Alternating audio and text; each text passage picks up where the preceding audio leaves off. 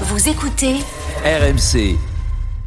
À 5h55, Anaïs, elle aussi, a suivi un moment historique.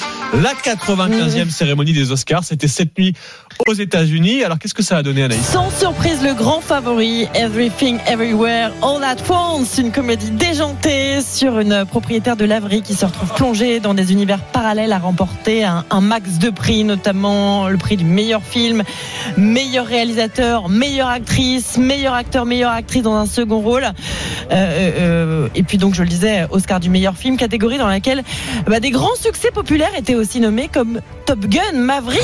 Et oui, le film n'a pas eu de statuette, euh, mais Jimmy Kimmel, le présentateur de la soirée, a salué un film qui avait euh, sauvé les films en faisant revenir le public dans les salles.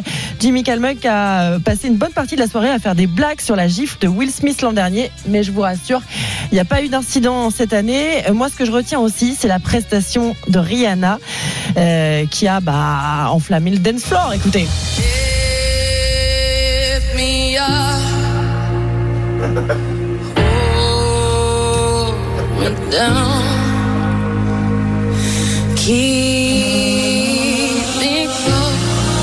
Rihanna, cette nuit sur la scène des Oscars. Elle Los était très attendue, ouais.